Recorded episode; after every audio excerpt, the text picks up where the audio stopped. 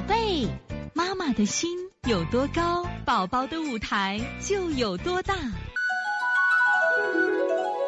现在是王老师在线坐诊时间。我们现在看幺零七二河南默默妈妈，孩子不爱吃饭，过几天有积食，嘴巴是不是有口气？手脚一冷就马上冰凉，前大便前面很干，后面又是模糊，爱张着嘴，特别一到秋天冬天，鼻子里隔几天就特别硬的鼻屎，把整个鼻子堵住。像石头子一样硬，但不流出来鼻涕，睡觉爱翻腾，有时还哭醒，皮肤黑有点黄，又很粗糙。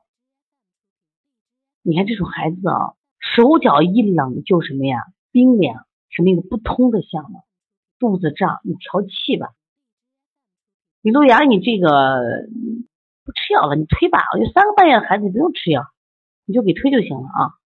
你最多吃个柴桂，别的不要吃了啊。这个幺零七二河南问我妈，我说你的孩子一定是不通。我们最近我就一直在观察着所有的孩子手和脚，我发现只要是手脚黄的孩子，肚子都是胀。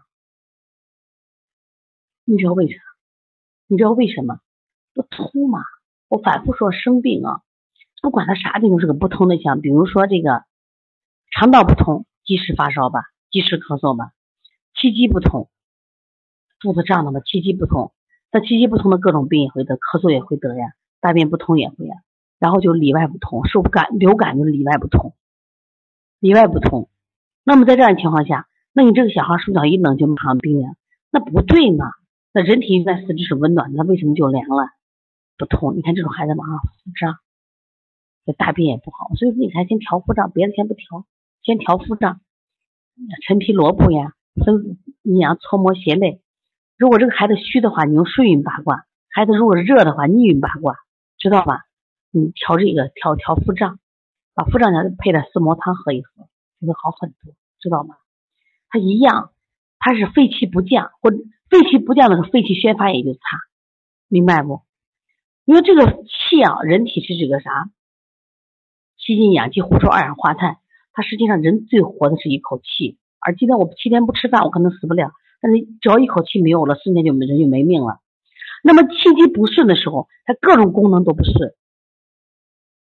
每个脏器都有气了呀，每个脏器都有有形的脏，有形那块肉块肉，心那块肉，肺那块肉，它还有个无形的气在运转呢。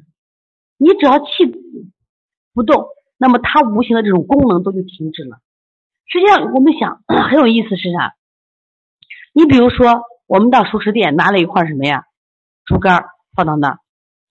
这是一个有形的肝，这是块肉，气在哪？肝气郁结在哪？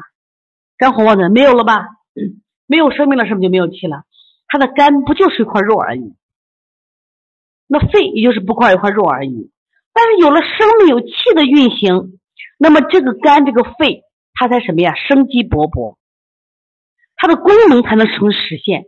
它肝的什么藏血功能实现，肺的呼吸功能实现。说现在不通嘛，它气的运行不通，所以说呢，在黄老师的课上专门讲一节课讲气机运行。那包括我现在临床中辩证，我很多时候用的气机理论就是黄爷的气机理论，我觉得特别重要。说人一定住，有形的肉是在无形的气的带动下，才源源不断的什么呀动起来。